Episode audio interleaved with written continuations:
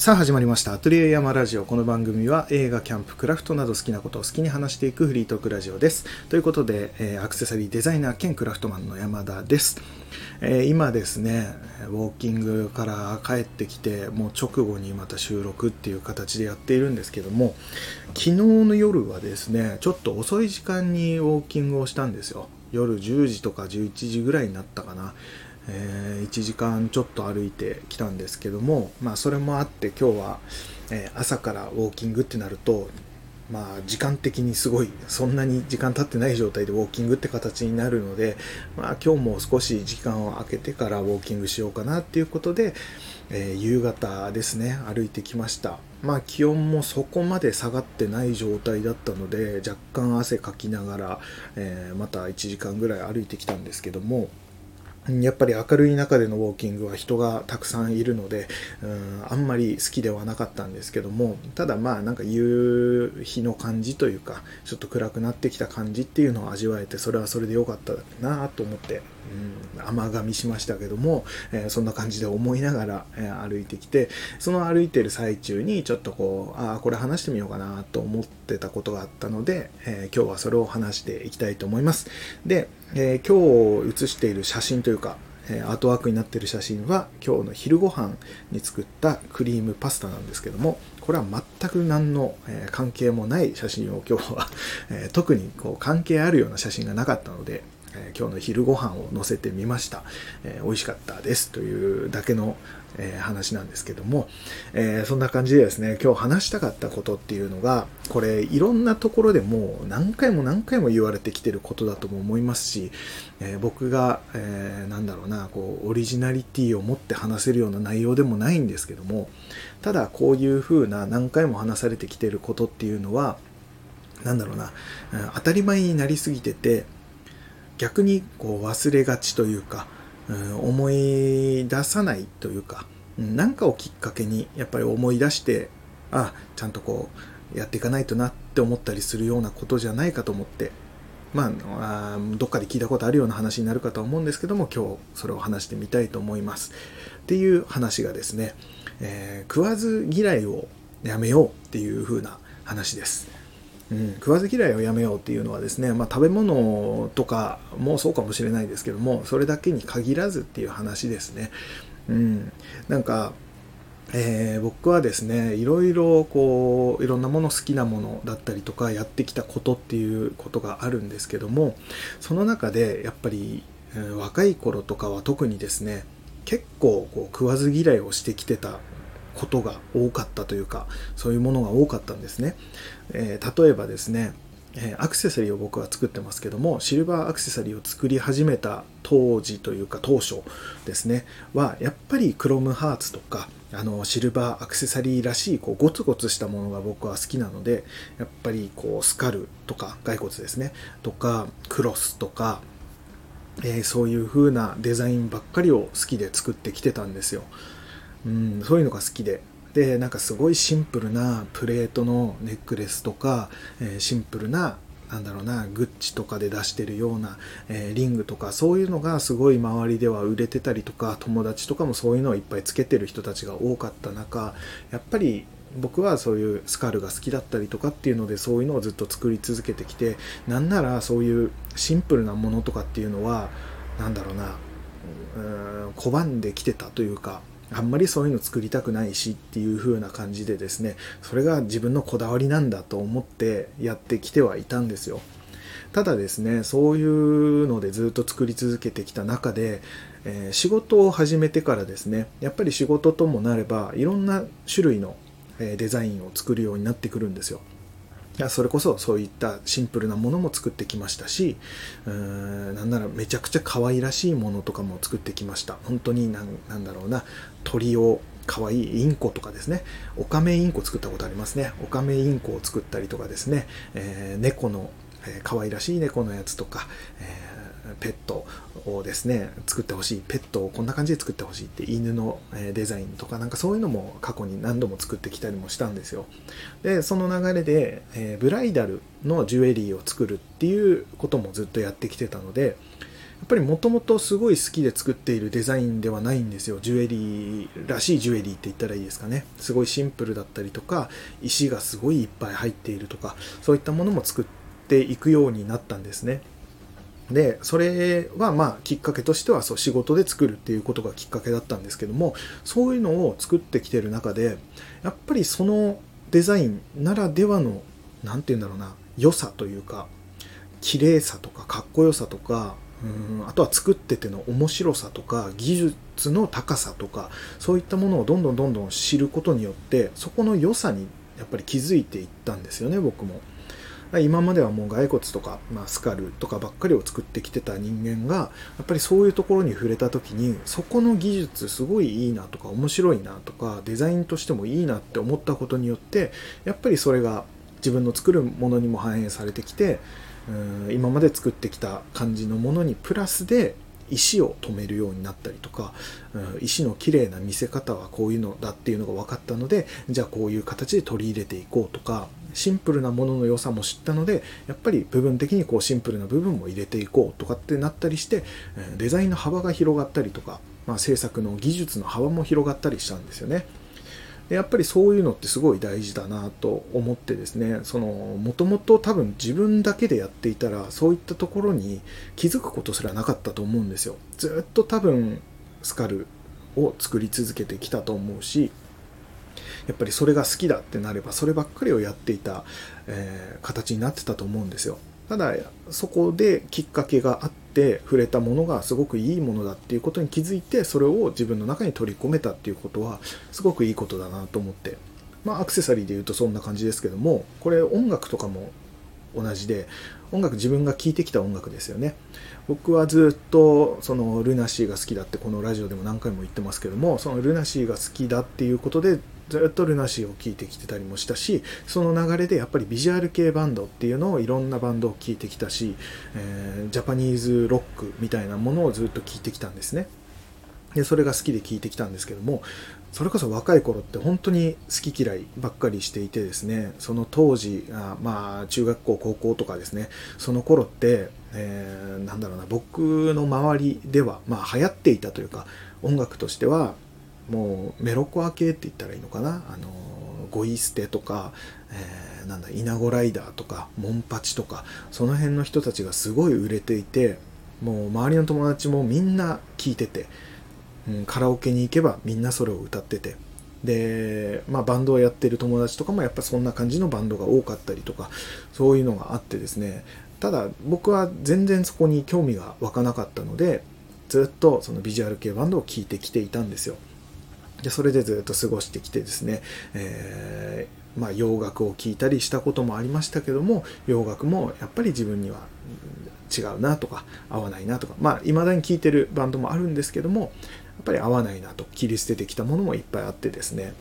うん、そんな感じでずっといたんですよ。で、えー、ある時というかうーんとちょっと、まあ、友達をきっかけにゆずをやっている友達がいたんですよね。ゆずをこう弾き語りで歌っている友達とかがいてですね。その友達とかの影響でちょっとゆずを聴いてみようかなってなった時にゆずを聴いたらすごい良かったんです。僕はそれこそ夏色とかぐらいしか知らなかったんですよその当時は。で夏色は聞いたことあるけど特に好きなジャンルではないなっていうので深くも聞かずに全然聞いてこなかったんですけどもその友達がやっているコピーしている曲とかを聞いたりとかあとはその CD を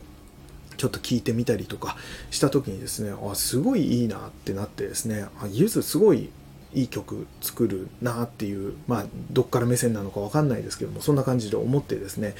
ちょこちょこゆずも CD をこうツタヤから借りてきて MD とかに撮ってですね聞くようになったりとかもしてでゆずの良さに気づいたりとかしたんですよね。でその流れでもうちょっと年取ってからですけどもあの UberWorld ってバンドが、えー、まあ有名なバンドですけどもいてその人たちが出てきた当初っていうのもなんだろうなその日本のロックバンドではありながらもちょっと曲の中にこうラップが入ったりとかうーんなんか自分の中ではちょっと違うなっていうところで全然聞いてこなかったんですけどもそれも、えー、友達がきっかけだったのかな。何きっかけだったかはっきりと覚えてないんですけども、えー、聞いてみたらすごいかっこいいなってことに気づいてですね。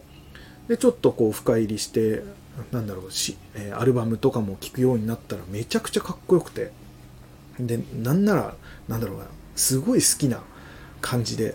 でずっとずっとその何枚もアルバムも聴いてたらですね最高にかっこよくて、うん、自分でもこうカラオケとかでも歌うようになったりとかうん一時期はもうウーバーワールドウーバーワールドばっかり聴いてたみたいな時期もあったりとかそういうのもあってですね最初本当に食わず嫌いだったんだけど何かをきっかけに入ってみるとめちゃくちゃかっこいいっていうことに気づく。単純に食わず嫌いって本当に食わず嫌いで知らなかっただけで知ってみたらめちゃくちゃいいっていうのが結構あるんだなっていうことにその辺で気づき始めてですね。うん多分自分のイメージで悪いものとして作り上げてしまっていたんだと思うんですよ。でも知ってみたらすごいいいなとかまあ本当に音楽とかだけじゃなくても俳優さんとかでも多分いると思うんですよ。ああいう演技する俳優好きじゃないなと思ったら他の作品で見てみたらあすごいいい演技だなとかって思うことだってあるでしょうし、うん、知らずに本当に食わず嫌いってやっぱりもったいなくて。っていうので本当最近もですね音楽とかあのジェニーハイっていうバンドがあるんですけども、まあ、知ってる方は知ってると思うんですけどもあのゲスの極み乙女のあのギターボーカルの川谷絵音さんがやっている、まあ、リーダーとしてやっているバンドでそこのバンドには、えー、芸人のですねあのクッキーさんとか小籔さんクッキーさんがベースで小籔さんがドラムでで、まあ、川谷絵音さんがギターででボーカルにはトリコっていうバンドの、えー、女性ボーカルの中島一休さんがいてでキーボードにはあのゴーストライターで、えー、有名なあの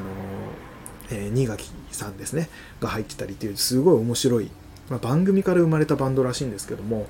っていうジェニーハイっていうバンドがいるんですけども僕もともとそのゲスの極み乙女って CM かなんかで曲は聞いたことあったんですけどもあんまりこうなんだろうな惹かれるような印象がなかった。それこそ食わず嫌いで全然聴こうとも思ってなかったんですけどもこのジェニーハイを聴こうと思ったきっかけがまあ僕クッキーさんがすごい好きなんですね。クッキーさんの活動の中でそのジェニーハイっていうのが出てきてでクッキーさんが音楽やってるところを見てみたいなと思ってジェニーハイを聴き始めたんですけどもそしたらジェニーハイもですねやっぱり曲はその川谷絵音さんが作ってるのでやっぱりあの川谷絵音さん節というか、うん、あの独特のメロディーだったりとかっていうのがあってですね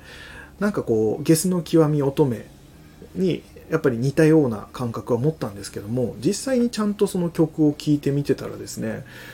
いいんですよね。かっこいいし、まあ、曲もその歌詞とかもすごい面白かったりとかして結構引き込まれてしまってなんだかんだでも普通に聴くようなバンドとして今聴いてたりするんですけどもっていうのもあったりとかうん最近だと、まあ、ちょっとしたきっかけでですねその、えー、とオフィシャルヒゲダンディズムですね。ヒゲダンですよ。うんめちゃめちゃ今話題で大ヒットしてるバンドだと思うんですけどももうヒゲダンとかももう名前からして僕は食わず嫌い系の名前だったんですけどもただ